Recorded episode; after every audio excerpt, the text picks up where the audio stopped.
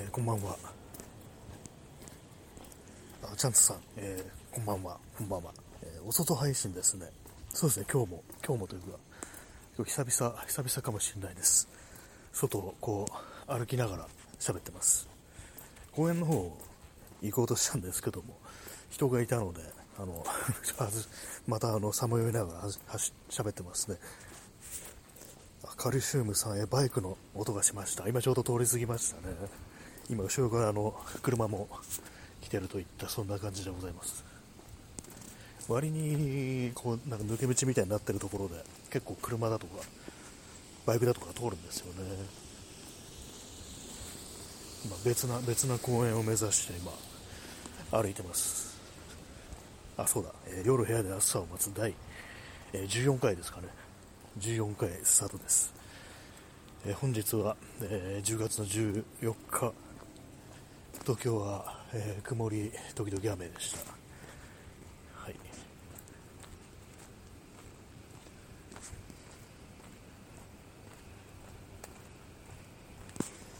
まあ、公園、別な公園も大体まあ人がこ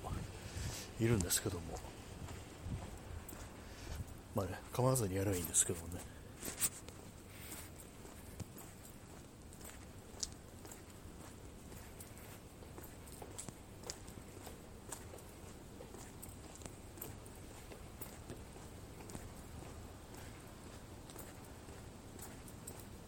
ぐるぐるっと回って反対側の方からこ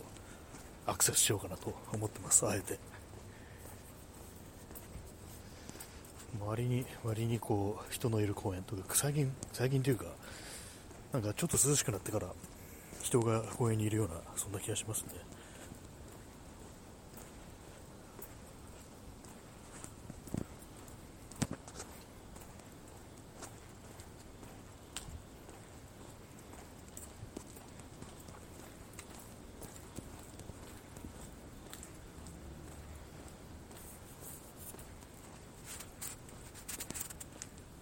とりあえず人と人とすれ違うまで黙ってるっていう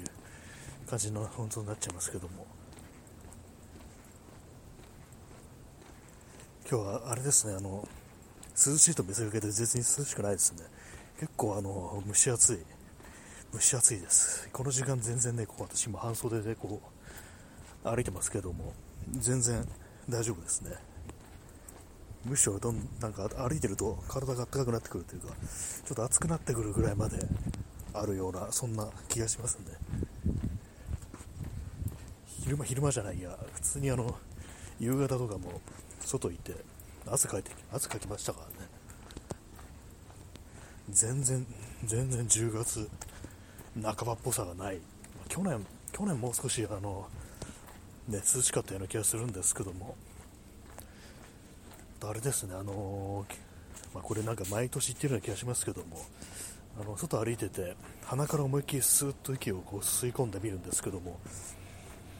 全然なんか匂いがしないですね、この季節というか、秋っぽい匂いがなんか一切しないと、まあ、せいぜい金木犀ぐらいのもので、他になんかそれらしい匂いってものが全くしないんですけど大丈夫なんでしょうか、ね、それとも自分の私がいつの間にかこうコロナになってて回復してて無症状でそれで後遺症で匂いがしなくなってるっていうそんな可能性もあったりしてってちょっと思っちゃったりするんですけども。あ P さん30分延長してってありがとうございます。296枚です。300枚が目前となりましたありがとうございます。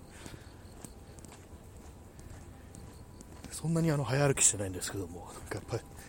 喋りながら歩いてるとちょっと息が切れるようなところがありますね。えーと、今日はですね、あのー、写真展に行ってきたので、その話をしたいなというふうに思います。とですね、あのー、神田の東京、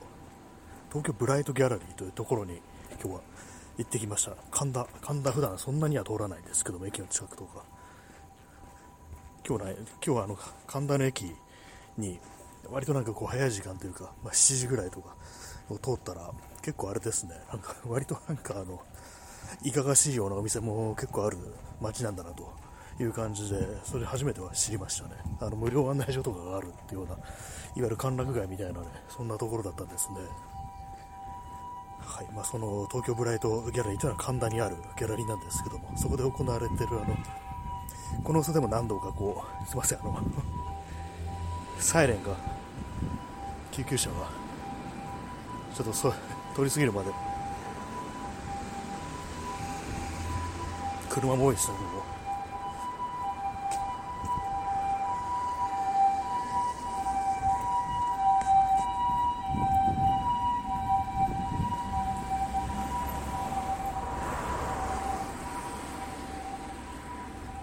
なかなか救急車が離れない時ってありますね、なんかね。はい、えー、戻りますけれども、あのこの巣でも結構何度か言及させていただいているというか、私は結構2018年ぐらい、2017年ぐらいからかな、からこう写真で帰ると結構大体行ってるんですけども、あの北健一さんのグランドレジュームっていうあの展覧会写真展に行ってきました。これあの前もこう何度かこうお邪魔させていただいたことがこうあるんですけどもどういう写真かっていうとあの、まあ、東京ね都内のこうあれですねあのちょっと車を車が通り過ぎるんで。ね、結構交通量が交通量が多いんですよね。またまた救急車？が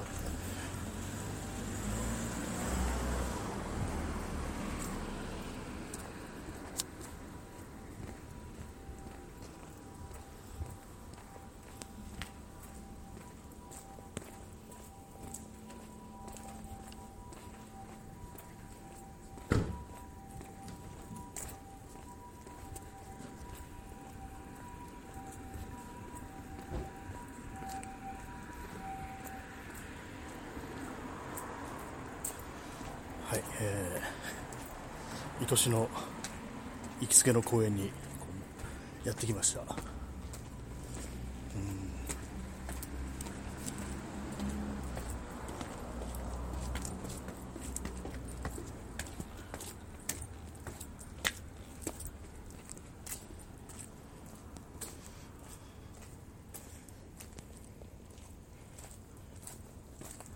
はい、えーそう北健一さんのグランドレジュームで展覧会なんですけどもこうその東京都内のこういろんな結構あの建物とか、まあ、地形とかそういうものに着目してこういろいろな写真をこう捉えているという感じでそれもかなりこう精細な非常にこう画素数の、ね、多い特殊な特殊なというかあの、ね、カメラを使って収めていると。いう感じの、ね、こう写真なんですけども結構ねあの私もなんかこう自分の知ってるような風景とかが割とこう写真にね捉えてたりしてで結構ねまあ毎回思うんですけどもこのグラウンドレジュームというシリーズは本当になんか私もなんか知ってるようなところなのに全然ねこう自分通ってるようなところなのにあこんなんあるんだとか、まあ、こういう風に撮れるんだとか見えるんだみたいなそういうのが結構毎回そういう感じを思わされててすごい新鮮な感じがするんですよね。自分で普段こう歩いてる時には気づかないようなことがなんかこうバンとこう写真になって非常になんかこう精細なこう、ね、解像度の高い感じでこう展示されてるのを見るとなんか本当にこう自分は歩いてる時普段何見てるのかなみたいなことをちょっと思ったりしてかなりねこう新鮮なんですよね。と結構東京もねいろんなところあるっていうか北の方とか東の方とかに本当自分のなんか全然こうねあんまこう馴染みのないようなところだとかがにはいろんなこう建物があるんだなっていうのを思いましたね。なんか柴又とかなんか結構あれですね。子供の頃行って以来ですからね。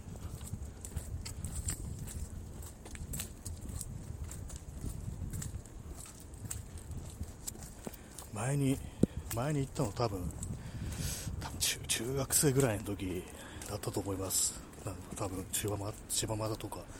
結構まああんまそういうわけで記憶がないんですけども。あれですね。結構そのまあまあまあ古びたなんか建物みたいのは結構ねあったりして。ちょっと興味をそそられるような感じでしたね。割にこう中野中野区だとか新宿区だとかそういうところも結構あったりして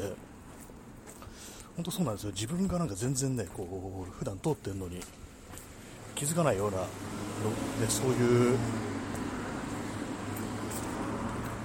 そういう風景が見れるっていうのはなんかすごく、ね、面白かったですね。あと割になんかこうああいう展覧、ね、こう写真展とか行くとあのどういう風に撮ったのかとかあと何のカメラを使ったとかあとはまあそのレタッチとかどうしているのかとか、なか私、あのそういうことってなんかちょっと秘密を聞くような気がして、あんまこう、ね、あんまこう大きな質問できないところあるんですけども、結構北さんの展覧会は割とこう何度も言ってるので、普通になんかこれはどういうふうにこう撮ったんですかみたいなとか、そういうことね、こう聞いていろいろなんか教えていただいたんですけども、結構それがまた面白かったですね、なんかね。段そうなんですよね、結構ネットとかのね、こうなんかいろいろな写真とかのそういう話題にしてるようなね、ウェブサイトとか、まあ、SNS だとか、そういうのいろいろありますけども、割に、そういうなんか技巧的なこととかはあんまりこう、語られてないっていうか、あんま書いてる人いなくって、そういうのがなんかこう実際ね、こう、行ってみると、聞けるのがなんかすごくこう、ありがたいっていうか、そういうところがありますね。まあ、私もまあそんなにはねそう写真とかしょっちゅうアップはしてないですけどもどうやって撮ったかとかなんかそういうことってあんまりこう書いてないなと思うんでなんかねそういうのをどんどんどんどんなんかこう印書き記していってもいいのかなみたいなことをねちょっと思ったりしました。でも最近ちょっと変なねあの工作みたいのしてるんで昔の古いこうフィルムカメラのレンズを使ってどうのこうのみたいなことをこうやってるので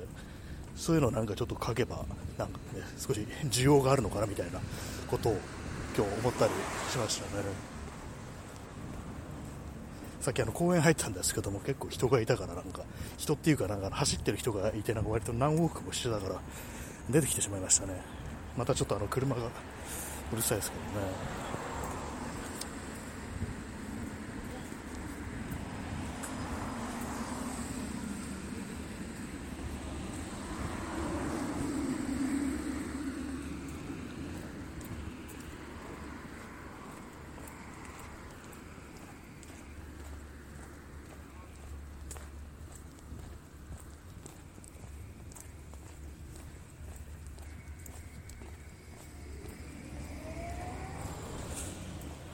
ね、まあそういう感じで、えー、とですね、グラウンドレジュームという、ね、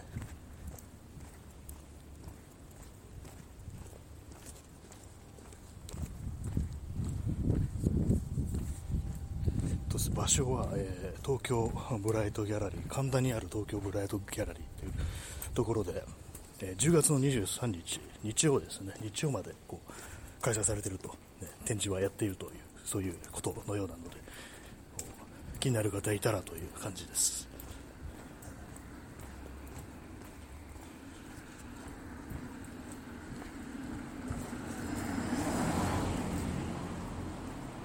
あとですね、あのー、もうお一方、ええー、横断歩道を渡ります。もうお一方、あのその北さんの,、ね、あの展覧会のちょうどあの結構最近までにやってた入れ違いで、ね、そこう終わってしまったらしいんですけども原田義治さんのノーコンセプトっていうこう展覧会写真展も、ね、こう先週ぐらいまでこうやってたようでで結構、まあ、写真展はちょっとあの見れなかったんですけどインスタグラム動画でこう見させてもらって結構、ね、これはなんかなかなかちょっとかっこいいなみたいな。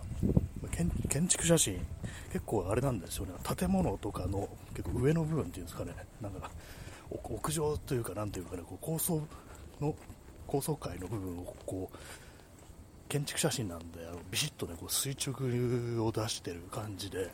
よくまああの下からねあの見上げるように撮ると上の方がすぼまっちゃってねこうよくなんか煽りで撮るなんて言いますけどもなんかそれをなんかねビシッとまっすぐこう、ね、決まってる感じでこういろんなのこうそういう建物の写真を捉えてる方でそれ非常になんかこう面白かったというかこれはなんかすごい決まってるなというね そういう感じですね。決まってるなっていうのがなんか本当シンプルにねすごいまっすぐだみたいな感じのああいうのを見るとすごいなと思うんですけども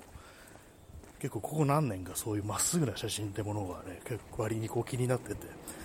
今日のあの北さんのね、北健一さんのこう写真でも、すごいビシッとこう建物がなんかすごく垂直にまっすぐ出てるから、これはどうやってこう撮ったんですかみたいなことをね、思わずこう聞いてしまいましたけれども、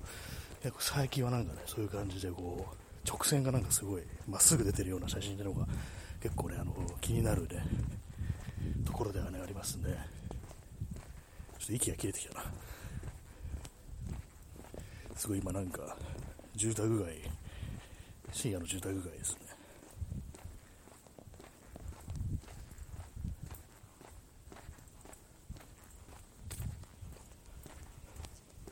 んまりこう、ね、人のいないところです。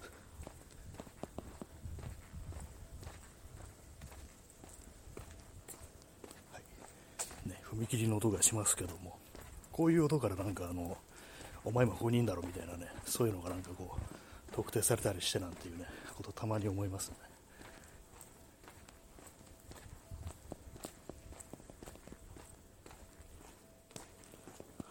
まあでもそういう、そういうそういうことをやる人もいるかどうかわからないですけども、割に音っていうのは結構あの情報がね含まれてますからね。前も話しましたけども、あのちょっと前にあの読んでた漫画で、こう弁護士の漫画なんですけども、それがなんかこう板電をねこうかけてくる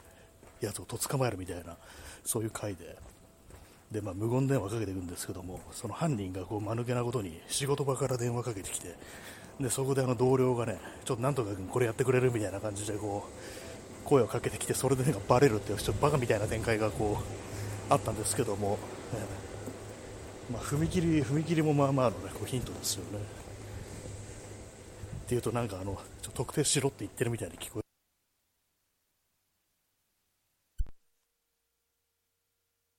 あんまりこう写真が撮れてないというか、割となんかこう、そのさっき言ったあのなんだか昔のこうレンズを使うためのなんかいろんな工作それがなんか終わるまでは、ね、なんかあんま本気でやる気にならないみたいなねなんかよくわかんないこと思ってたんですけども、まあ、早いとこそれ完成させてなんかそれを使ってどうのこうのとかねしようかなというふうに思っております。車だ。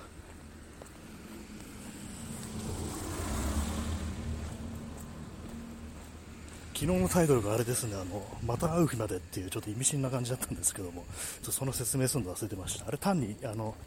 尾崎清彦のまた会う日までは、あの、始める直前まで聞いてたからそれだけですね。あれでなんかあの、終わりなんじゃないかっていうね、そういうことを思わせてたら、ちょっとあれですね、別に終わるわけではないという感じなんですけども、今日なんか酔っ払ってる人が多いですね、なんかね。すごいフラフラフラになってる人がちょっといたんで。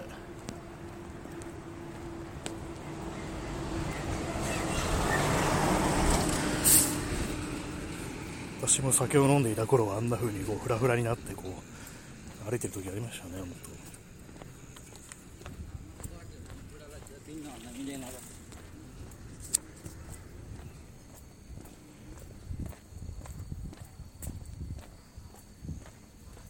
虫の音がします。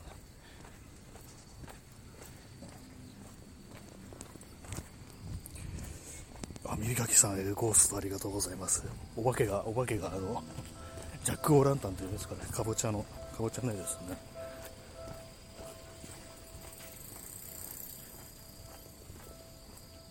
あ延長してありがとうございます耳かきさん。延長します。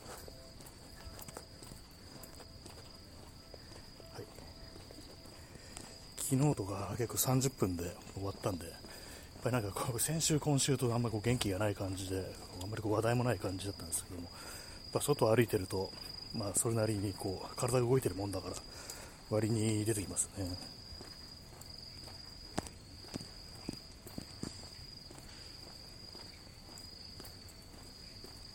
犬の散歩をしてる人がいます。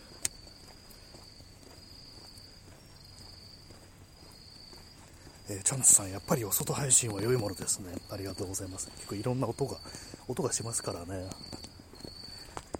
結構浸透した時もなんかこう安心できるというか喋ってない時もなんか音がしてるっていうのは結構いいものですね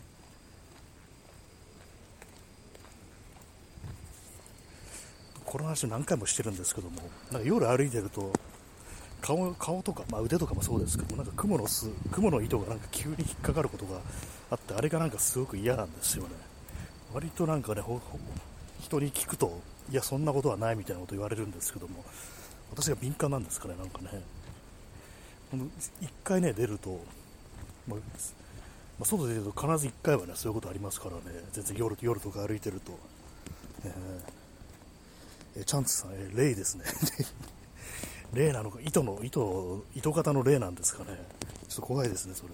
確かにその可能性はちょっと考えてませんでした。あれが例であるっていうね。確かにその可能性はありますよね。実際の目視はしてないんであの指指じゃないやな。顔とかで手になんかこう引っかかったなみたいな。そんな感じなんで。もしかしたらっていうね。そういうのがこうありますね。怖いですね。虫の声が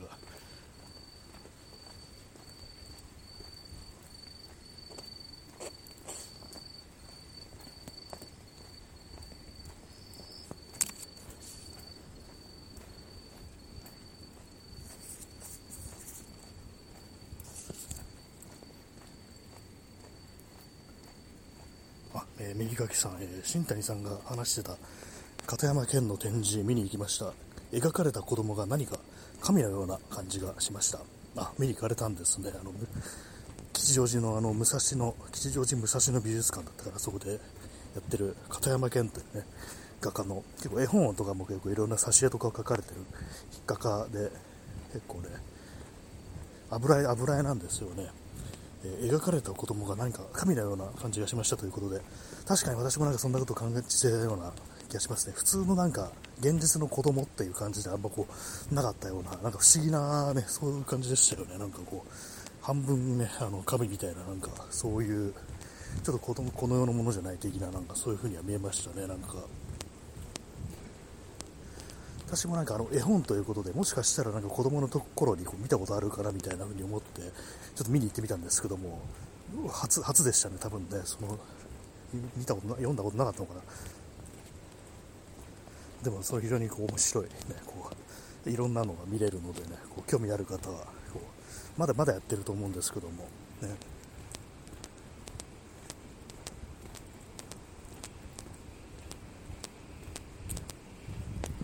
また元の元の公園に戻ってます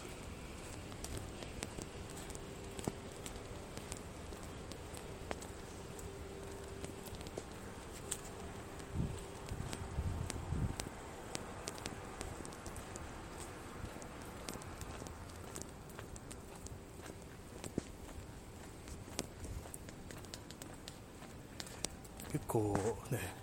最近は割とまたなんかこうそういう展覧会だとかいうものに割と触れたいようななんかそんなこう気持ちがありちょちょろちょろっとこう行ったりしております。えー、新垣さん、えー、新宿でやってる鴨居霊の展示、新谷さんが好きそうな感じがします。ああ、そういえばなんかちょっと聞いたことあるような、その鴨居霊が今、今度やるみたいな話を聞いたことあるような気がします。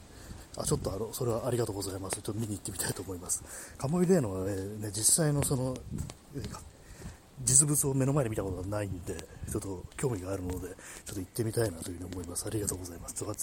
何かでね、こう聞いた、聞いたなと思ったんですけど、全然忘れてました。結構ね、あの展覧会とか美術館とかそういうのって割となんか忘れちゃうっていうのがこうあったりしてなかなかねそれがちょっとっていう覚えておくのが大変だなと思って結構ブックマークとかしておくんですけどもねなんか割になんかこうスッとなんかこう抜け落ちてしまうこともありありがとうございます。ちょっと見に行ってみたいと思いますね。鴨入れなんで結構あの、作風としてはかなりね、こう暗いというか、ね、感じの油絵なんですけども、割となんかちょっと興味がこう、ある画家なので、ちょっと行ってみたいと思います。なんか鴨入れね、あの確かお姉さんか何かが結構著名な、なんかデザイナーだったようななんか気がするんですけども、割となんか本人も見た目に言及するのはあれですけども、結構あのかっこいい感じのね、なんか役者みたいな感じの人でね、なんかそんな感じだったんですというね、こう、記憶があります。でも絵が、絵がなんかすごく、こうなんか暗いんですよね、なんかね。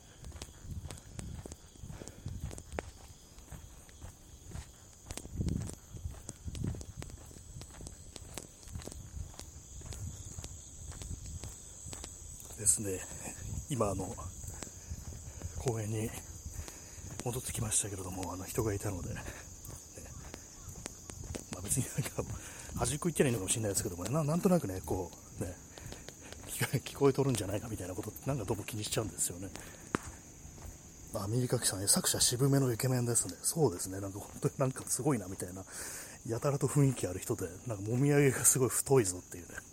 感じのね、なんかすごい、あれなんですけども、ね、まあ、画家の顔を気にして、気にするってもなんか変な話ですけども、なんかあの妙にそういう感じで雰囲気ある人だとなんか気になっちゃったりしますね、そういうのってね。割になんかこうね、この間なんかあの赤塚不二夫のこう若い頃のね、こう写真を見たらかなりのあれでしたね。かなりのイケメンでしたね、なんかね。ちょっとびっくりしたっていうか、なんかこの辺のなんかあれですね。そういうの見てたらなんか、えって感じだったんですね。まあ、酒酒かなみたいな。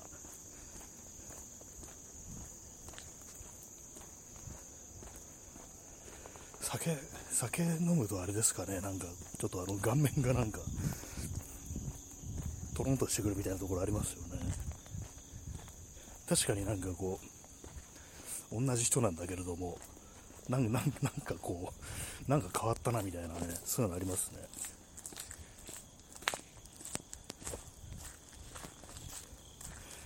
中須川氏をね、目が、目がなんかあの、やっぱ酔っ払ってる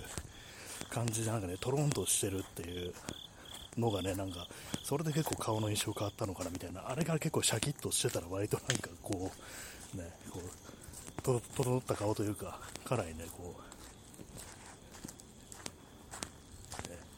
イケメンだったんじゃないかみたいなことをね、思いますけれども、そんなね、人の顔の話するのは失礼ですね、なんかね。はい、えー、公園に、公園におります。えー、右垣さんね、しかし自分のイケメンぶりは自覚してたので、フランスで滞在中に映画のオーディションを自信満々で受けたら、フランス人の中では普通な感じで、箸にも棒にもかからず落ち込んでたと、カモイレの友人が話してました。そんな、そうだったんですね。あでも確かにね、もうあの顔ならま自覚するってのも、ね、分かると思い、分かりますけども、でもあれなんですね、フランス人の中では普通だったんですね。まあ確かに映画のね、オーディションを受けるような人たちですから、もうさぞかしね、もかっこいいね、こう、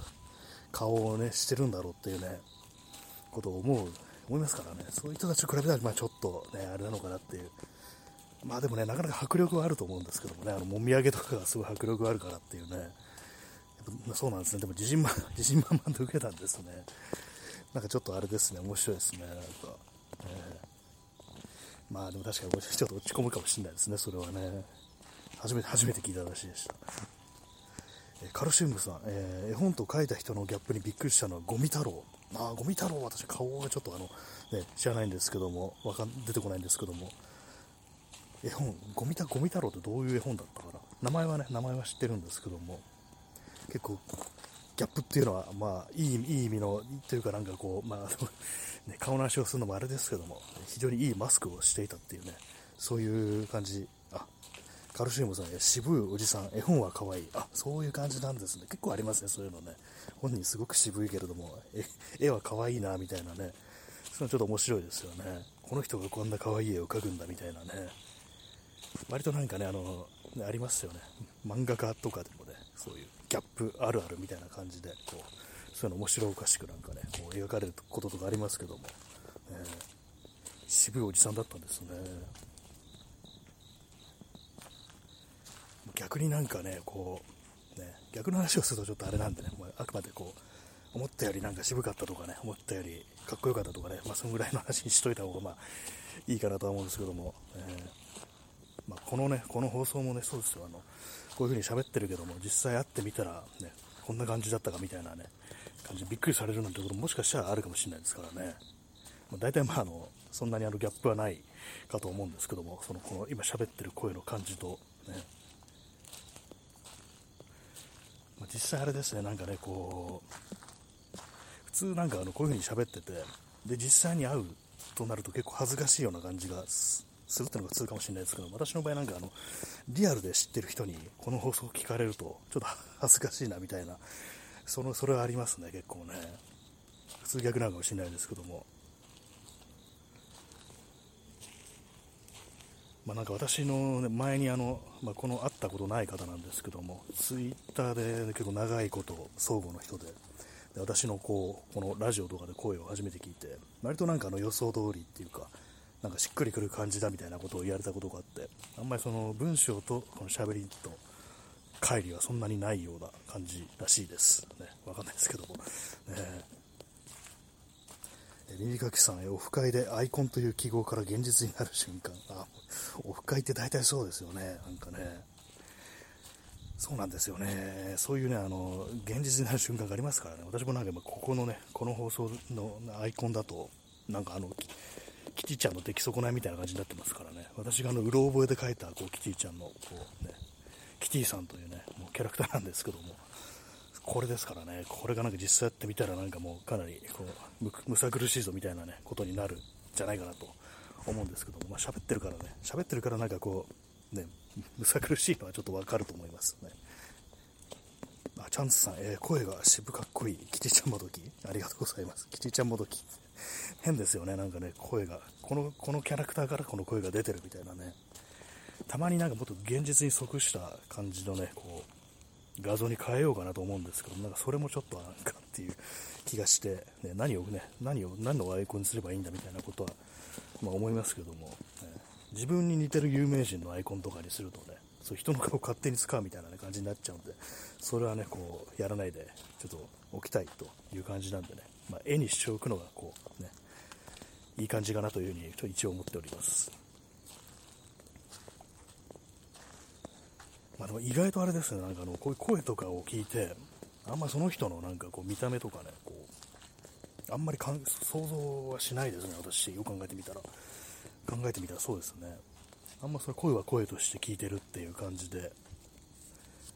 まあなんか、なんかうっすらとね、思い描いてるのあるのかもしれないですけども、割となんかね、こう映像としてなんか思い浮かべるってことは、そういえばあんまりやってないですね。やりそうな感じがするんですけどもね、不思議となんかこう、やらないですね。皆さん、皆様のね、今こうコメントいただいてる皆様のね、顔というものわからないですけどもね、いろんなこうね、こう画像がとか絵が並んでますけども、あんまりこう顔を想像するってことはね、なんかこう、したことがね、こう、ないというね、感じですね。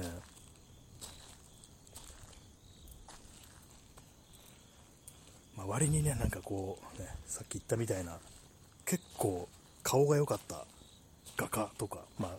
その、顔商売じゃない、見た目とかね、そのステージに立つようなね、こう、人じゃないけれども、なんか、謎になんか顔が良かったみたいな話って、ちょっとあの、なんか面白いですよね。画家とかでね、なんかこう、あれこの人こんな渋いんだみたいな、そういうのってこう、ね、ありますけども、なんかああいうのを発見すると、へーって感じでね、なんか面白いもの見つけたなみたいに、ちょっとね、思っちゃったりしますね。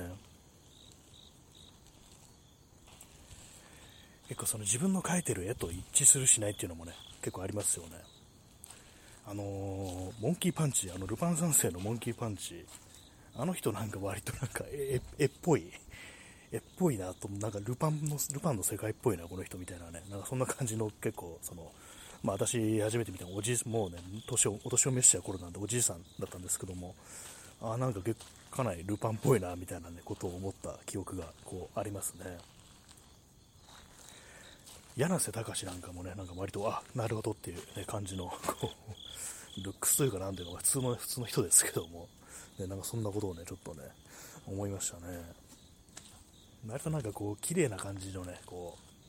う、絵を描いてる人は、そのなんか本人のなんかルックスみたいなものもなんかね、結構いいかいい方にね、こう、想像されてしまうっていうのがあったりして、それはなんか結構ね、辛いのかもしれないですね、なんかそれはそれでね。カルシウムさん、えー、手塚治虫も手塚治虫っぽい。あ、そうですね。あれ完全になんかもう、ね、たまになんかあの手塚治虫本人のキャラ出てきますけども、なんかそのままですよね、本当にね。そのままなんかいるなみたいな感じ全然ね一切ねこう違和感ないっていう感じですけども、ね、なんかすごいですよねあれもね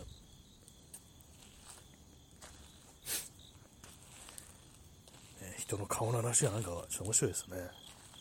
え耳かきさん、え正岡式は写真で損してる感じがしました。あの横から撮った、あの、よくいたずら書きされるやつですね、教科書に載ってて。あそういえばなんかあの写真外の正岡ね、式は知らないようなね、気がします。そういえば。ね。どうなん、どうなんですかね。私はそれ以外の、あの写真外の、割となんかこう、いい感じの、ね、割とルックスがいいという感じなんでしょうか。ちょっと後で検索してみようかな。正岡式はちょっと意外でしたね。あの横横からのね、あの 謎のあのカット以外のがこうあったんだなと思うと、ね、ちょっと気になりますね。まあね、あれは、ね、本当にこうすごくこういたずら書きされるような、ね、感じですからね、本当にね。え右かきさん、35歳であの写真は周りの友人も引いたらしいです。あ、そうなんですね。割となんか35にしちゃなんか、35で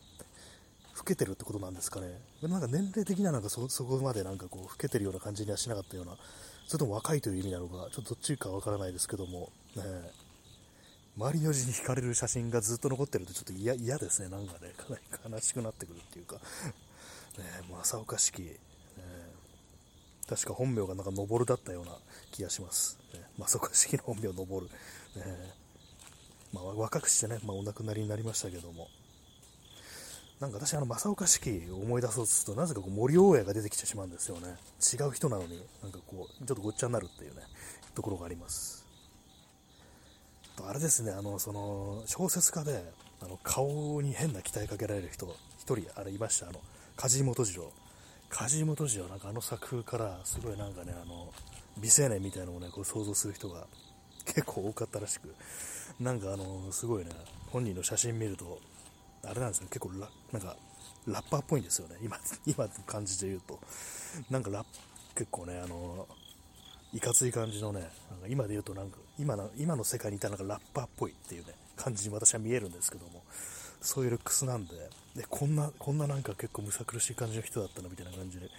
がっかりする人がね、なんか結構ね、いた、いたらしいですよ、昔は。まあ、最近はなんかその本とかのね、表紙思いっきバーンって顔出てますからね、あんまりそういうなんかこう、失望みたいなものは、こう、味わわなくて済むっていうのはありますけども、ね。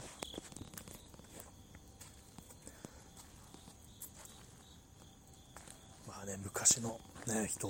ね、作家、まあ、写真とかそうね、簡単にはね、こう、ね、と撮るような時代じゃなかったですからね。カルシウムさん、芥川龍之介は写真見るたびに頭と思ってしまう。あなんか、あれ、確かに思いますね。なんか髪がでかいなみたいなこと思いますよね、あれなんかね。なんか、こう、芥川さん、その髪はみたいなことをね、私もなんかこう、ちょっとね、思いますね。結構なんかあの、顎になんか手を当ててちょっと決めてるね、感じのあの写真家結構有名ですけども、ね、髪髪がなんかでかいっていうね、謎、でかいというなんか謎の、なんかこう、感想がちょっと出てきてしまいますけども、ね、なんか芥川の写真を真似して写ってる太宰治のね、ありましたよね、なんか。真似してなんかちょっと受け取ろうとしてる太宰治。なんか最近ね、なんかなんか太宰治って結構暗い作家だっていうね、なんかそういう感じのこう印象がなんか昔はあったんですけども、なんかいろいろ話聞くとかなりこの人、ね、笑い、笑い取ってきてんだみたいなね、こと、ちょっと面白い人っていうか、結構無茶苦茶な人なんだなみたいなことを私は最近ちょっとね、思う、感じるようになり、結構なんか見方がね、だいぶ 変わったような気がしますね、昔と比べてね。右かきさん、えー、坂本龍馬はかっこいい写真のおかげでなんか余分に評価上がってる気が、あなんかあの決め顔でね、こう、あのオールバックというか、なんかああいうね、こうなんていうんですかね、あの髪型もちょっとなんていうか、一応なんか後ろでね、ちょん言ってるんだと思うんですけども、あの髪なんかね、こう、向かい風をね、受けながらなんか立ち尽くしてるみたいな、そういう感じのね、こう、写真ですよね、雰囲気ある写真。あれのおかげってのは確かにありそうですね。なんか妙になんか変なね、なんかこう、幻想を投影されてるんじゃないかみたいなことはね、思いますね。まあ、あれあれ以外の写真でちょっと見たことないですけどもね。あと、あれ、何でしたっけ？あの、土方歳三でしたっけ？土方歳三だったか、誰かが、まあ、新選組の誰かが、あの、漫画家の荒木博彦に似てるとかなんか言われて、たまにこの人ずっと幕末から来てんじゃねえのみたいなね、ことを言われて、ネット上ではいじられたりしてましたね。あの、荒木博彦全然なんかこう、老けないから、まあ、血吸って生きてるなんていうね、よくそんなことがなんかこう、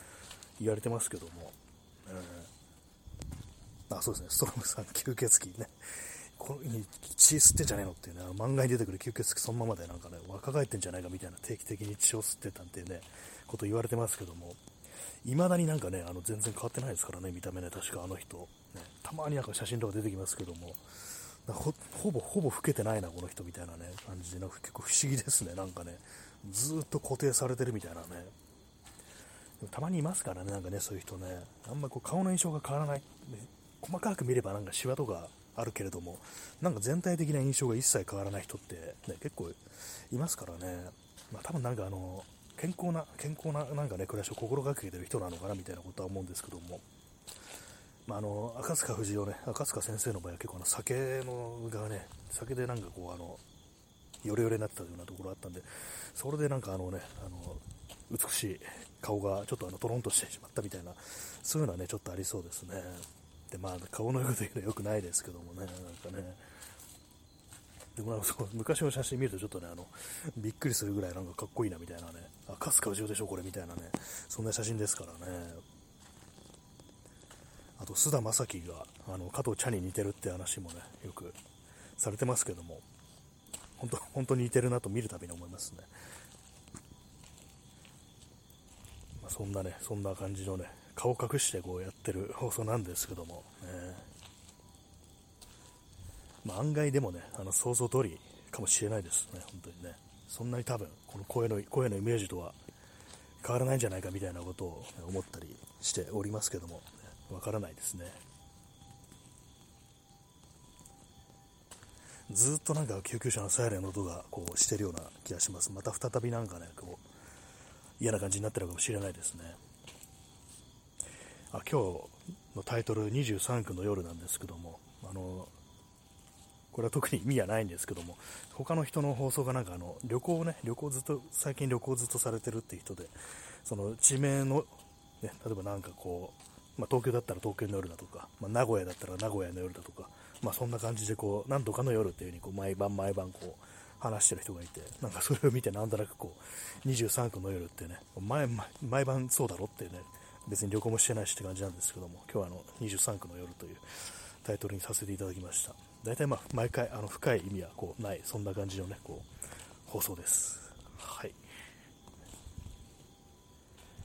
時刻は、えー、12時過ぎて、0時過ぎまして、えー、10月15日になりましたね。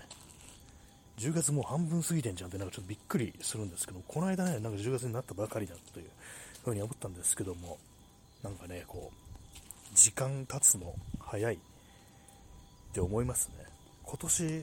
ね、2022年何かやったかと言われると何もしてないじゃないかとね、思います。まあ、よくあのなんかね、人間なんかこう、人と比べないで自分がいかに成長できたかで考える、それがいいっていうね、そういう風にした方がいいって言うんですけども、成長してる気は一切、一切とは言わないですけども、あんまりこうしないですね。っていうような話をしても仕方ないんですけどもね、なんかこう、あれですよね、少しはそういう進んでるというふうにね、なんかこう思えるような、ね、ことがあるとこういいですねね。私もそうですけども、みんなね、そういうことがあればいいですね。この放送もあれですからね、なんか、ね、2020年からこう始めてるというね、感じなんで、もうだいぶね、やってる感じなんですけども、あんまりこう変わってないですね。虫の声が、ね、こうしております。今この公園には誰もいないのかな。今日なんかポツポツとこう雨がったけど。今大丈夫ですね。ちょ夕夕方結構ポツポツ雨が降ってきてこれ本降りになるかなというふうにちょっと思ったんですけども。ならなかったですね。今この公園にはね私しかいませんね。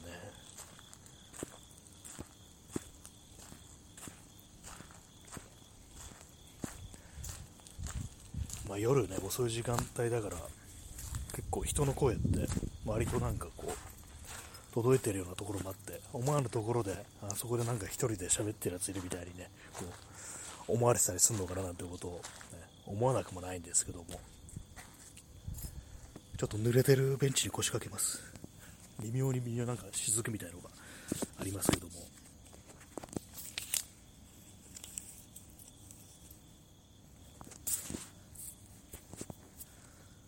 人の、人のね、顔の話をしてしまいましたね。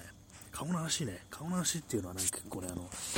異性だとね、ちょっとこれはね、もうしちゃいかんというか、ルッキズムだみたいなのがあると思うんですけども、なんか同性だとね、なんかどうにもこう、でなんか有名人とかだと、なんかどうしてもそういう話ってなんかちょっとね、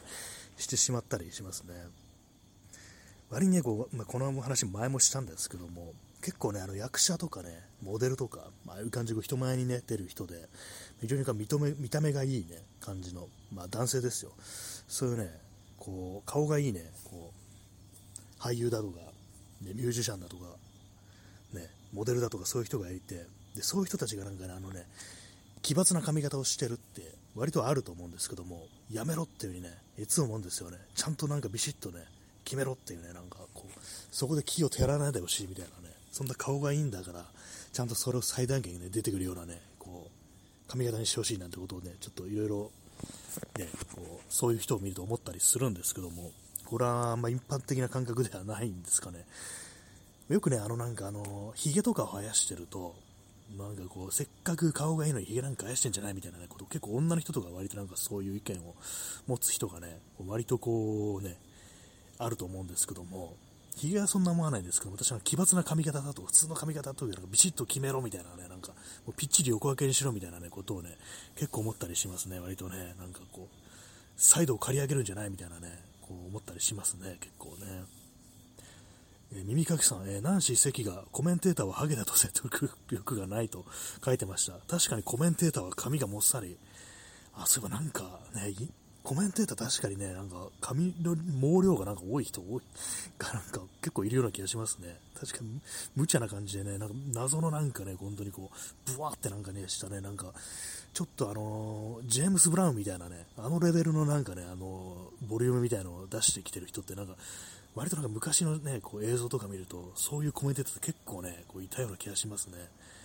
ハゲだと説得力がない。まあでも頭使ってるからね、ハゲる。まあこれもなんかちょちょっとどうかともね、あれなんですけども、まあそういう風に思えないかなというね、こと思うんですけど、なんかどうも、確かにでもなんかね、髪もっさりしてる人多いですよね。髪が多いというか、もっさりっていう人が多いですね、確かにね、なんか、なんかも、もみあげもなんか異様になんかね、すごい長いみたいなね、生やしてるみたいな、そういう人が結構、昔の映像を見るとなんかいる気がしますね。まあ、ナンシー関のね、こう私本とか、こう一冊も読んだことないんですけど、ちょっとなんとなくね、こう、たまになんかそういう感じで、こう、話を聞くと、ちょっと気になる人だなというね、もう亡くなって相当経ってると思うんですけども、30年前とか、そのぐらいに亡くなってるんですよね、ナンシー関という人は。もう一時期は本当すごかったみたいなことをね、結構、ものの本を読むと書いてあったりするんで、ちょっと気になったりするところがね、ありますね。まあね、ハゲ。まあでも結構ね、あの昔、あのローマ帝国、古代ローマとか古代ギリシャの時代って、結構ね、あれですよね、ハゲが、ね、髪の毛薄いと、なんか、ちょっと、ちょっとっていう感じになってる空気ってあったらしいんですけども、あのね、カエサル、シーザーとかなんかもね、あの非常に髪の毛が薄いというのを非常になんかコンプレックスに思ってたっていうね、なんかそんな話をなんかウィキペディアかなんか読んだことあるんですけども、なかなかね、このね、トップに立つ人間がね、髪の毛が薄いとなんかね、ちょっとね、敬遠されるみたいなのがあるってかなり厳しいですよね。髪の量で判断されてしまうのかみたいなね、なかなか結構本人からしてはどうしようもないことですからね。でもそんなね、もう古代の、古代からね、そんな髪の毛を何とかするというね、ことがあったんだっていうね、確かになんかこうフィクションとかで出てくるシーザーって結構髪の毛を前の方に持ってきてる感じがなんか、そういうね、なんか髪の毛もね、なんかね、髪型でなんかこう再現されてることが結構あるような気がしてるんで、まあそうだったのかなみたいなね、まあ、当時なんか彫刻とかがそういうとこからね、こう判断してんだと思うんですけども、ね、髪の毛薄いのを気にしてるシーザーっていうのがちょっとびっくりですよね。カルシウムさん、えー、2ブロックが流行り始めた時は戸惑った。今は慣れたけど、まあ、結構最初はまあ割と違和感ありましたよね。なんか2ブロックも結構いろいろあって、サイドがすごく短いのに、あのトップの方が妙にボリュームがあって、なんかあの、キノコっぽくなってる、あれなんかちょっと私はこう未だに、なんていうんですかね、あのピチピチのスーツ着た、なんかあの、ネオリベビジネスマンみたいな、なんかそういう感じの髪型、あれはなんか未だにちょっと違和感ありますね。なんかあの、ね、伊勢谷友介というね、役者さんがいましたけども、なんかちょっと前に、ちょっと前じゃないですけど、結構前ですけども、なんか大麻がどうのこうので、ね、なんか捕まった人いましたけれども、あのね、伊勢谷友介の髪型がなんか私はすごく違和感あって、やめろってなんかずっと思ったんですけども、あれもなんかね、あのサイドをね、刈り上げてるのに、ちょっとトップというか上の部分がね、残ってて、いや、そこなんかビシッとなんかもっと短くしてほしいっていうね、してほしいって別にファンじゃないんですけども、ね、やめろっていうふうなんかちょっとね、思ってたんですけども、今はどうなってるんですかね。なんか全然こう、音沙汰がないですけどもね。えー、右かきさん、えー、確かにサムソンも力の強さの秘密は髪の毛でしたね。あ、そうなんですね。それ知りませんでした。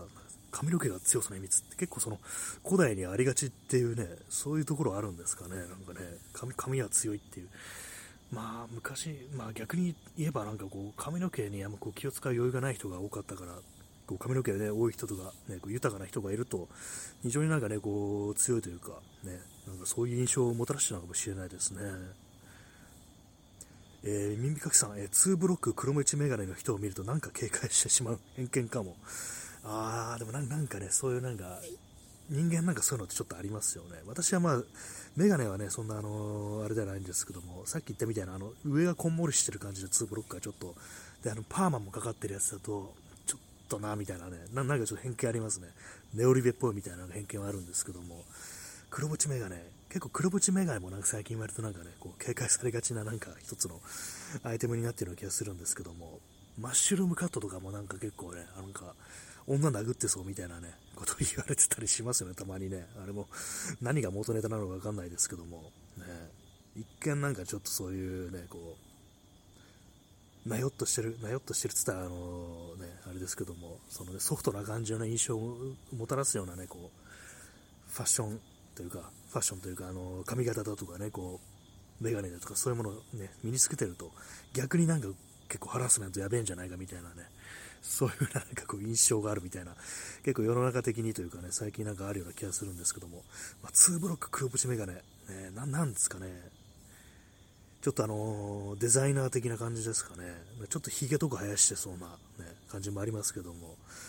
ね、なんかいろいろありますよね、でもね、なんかね、こう印象ってものは、どうしてもなんかね、こうそういうね、見た目の印象でもってね、ちょっとあの、なんか思っちゃうことはあるんですけども、私に限って言うと結構ね、あれですね、昔は割となんかね、こういう見た目だとなんかちょっと敬遠するなみたいなのあったんですけども、結構なんかね、こう、喋ってみると、割となんかこう、いい人だな、みたいなね、ことが割と私のね、こう、中では、私のね、こう、今までの経験では割と多くって、割となんか今、悪そうなね、見た目の人でもなんか結構いいんじゃないかなみたいなね、いいというか、割と大丈夫な人なんじゃないかみたいなね、感じのことをね、なんか思うような、ちょっと何言っていうかわからないですけども、ね、なんかこう見た目がちょっとあれでもね、意外と話してみると、ね、こう、いい人だみたいなことが割となんかあったような、私の人生だった気がしますけども、でもそういうのってたまたま運が良かっただけで、ね、本当なんかこう、自分に嫌なことをした人だとかのね、こう、見た目とかがね、結構なんか残っちゃうっていうか、ね、同じようなこうファッションしてる人とか見ると、なんかちょっと、なんか考えちゃうみたいなのはね、あるかもしれないですね。まあ自分でも気がついてないだけで何かしらそういう、ね、偏見ってものはなんかそれなりにみんな持ってる、私もね、持ってるのかもしれないですね。あんま考えたことはないですけども。え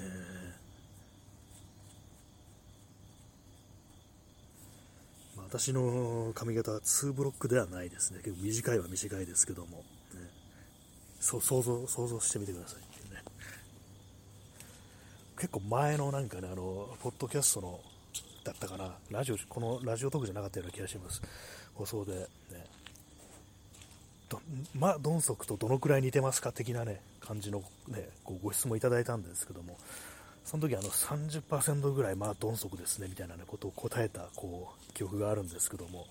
30%はちょっと多かったかもしれないですね。あそこまであのマッチョではこう、あそこまでというか別にマッチョではないんでね、ちょっとね、いかに30%といえども、ね、元がマードンソクですから、30%でも相当あのマッチョになってしまうっていうのはね、こう、ありそうなんで、30はちょっと多かったかもしれないかなというふうに今では思っております。え耳かきさん、えノイズミュージシャンはライブの過激さとは裏腹に割と穏やかで優しい人が多い印象。あ、そうなんですね。ノイズミュージシャンの人、私あの、ね、知り合ったことないですけども、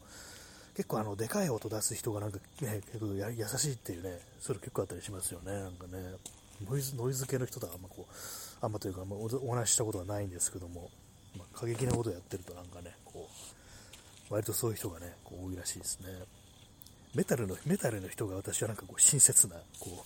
う、イメージがあるんですけども、まあ、あの、まあ、それはですね、あの、楽器屋さんとか行ってね、結構挑発でもいかにもなんかこう、メタルを聴いてるっていうね、店員さんとか、あの結構あの親切だったという私は記憶があり、結構その楽器をね、こう始めたての時によくわからないでね、こういろいろ聞いたりしてたのに、こう非常に親切に答えてくれたのが、こうその挑発のね、メタルのなんかお兄さんだったというね、そういう経験があるんで、割となんか私の人の中ではメタルの人は優しいというね、なんかそういうこうイメージがあります。私のツイッターのね、こう方とね、こうフォローしてる方とかでもメタルの、メタル好きの人とかね、いますけども、結構あの優しそうな感じだと思います。お会いしたことはないんですけども、ね、なんかそんなこと思いますね。メタル、メタルはなんか、メタルの人は結構親切。ね、ノイズミュージシャンは割と穏やかで優しい人が多いっていうね、そういう、そういうのあるかもしれないですね。えストロムさん、えネクラの音楽ゆえの優しさ。まあ、それはね、確かあるかもしれないです。ネクラ、メタル、ネクラの音楽ってね、こう言わ,、まあ、言われがちですけどもね、割となんかあの、やっぱりすごくたくさんの人が聴いてるってわけじゃないから、ちょっとなんかあの、まあ、例えば私の例で言うと、これからちょっとこのギター買ったんですけども、どうしたらいいかちょっとわかんなくてみたいなことを質問されると、お、仲間が増えるこれはみたいな感じでね、それで結構親切にこういろいろ教えてくれたりしたのかなみたいなね、そんなね感じのことを思うんですけども、私別にメタル聴いてなかったんですけども、その初めて買った楽器がね、結構メタルっぽかったんですよ、見た目が。あの、ギブソンのエクスプローラーっていうね、変形ギターみたいな形で、まあ、これはあのギブソンじゃないんですけども、安いやつで、アリアプロ2っていう日本のメーカーで、それがなんかあの中古で1万ね、こう5000円ぐらいで売ってたんで、ちょっとこれにしようみたいな感じでね、もう全然こう自分のね、こうギターの種類とかも全然分かってなかったんで、値段で、値段で選んだんですよね。それでなんかそういうもん買ったもんですから、おここの少年はメタルが好きなのかみたいな感じでね、こう、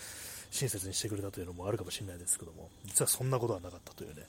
感じでしたね。まあ、いろんなこうね、こう、ね、偏見とありつつ、逆になんかね、こういう人はなんか優しいんじゃないかみたいな、ね、いい人なんじゃないかみたいなね、そういう逆方向のあれもありますけども、えー、まあ世の中はいい人が多い方がね、まあいいですよね、なんだかんだ言ってね。なかなか見た目の偏見みたいなものって結構センシティブな話題ではありますけども、話してみるとね、なんかこう、トークの話題にしてみると結構なんか、ちょっと面白いというか、なんというかね、こう、まあ、プラスの方向で取り上げるというか、ね、そういう感じの方がいいかもしれないですね。あくまで褒める方向でいこうというね、感じのことは、まあ、思ったりしております。はい。そんな感じで、えー、本日ね、こう23区の夜というタイトルで、こう、ね、23区からお送りしました。ね、夜の23区。の公演からお送りしましたけれども、いかがでしたでしょうか？えー、耳かきさん、えー、ピースピース言ってる人ほど、ピース空間守るため排他的。ああ、なんかその、その感じじゃね、ちょっとはね、そピースピース。確かにあるかもしれないですね。なんかね、まあ、あの、自分たちの場っていう風になるとね、結構いろいろこう、かたくなになるっていうのはね、仲間になればね、いいのかもしれないですけども、ね、そうじゃないと、まあ、排他的にね、扱われてしまうという、それはね、あるかもしれないですね。そんな10月14日、日付変わって10月15日となりましたけども、ね、いかがでしたでしょうか。そういうわけで、えー、本日はでもね、あの1時間というね、この時間、えー、割いていただきありがとうございました。ね、そんな感じで本日の放送この辺りで締めさせていただきたいというふうに思います。やっぱり外で喋るとそれなりに口が回りますね。なんか家にいるとなんかどうも気がめいってきて仕方ないようなところありますけども、まあ、そんな感じで皆様本日もあのコメント等いろいろありがとうございました。それでは、さようなら。おやすみなさい。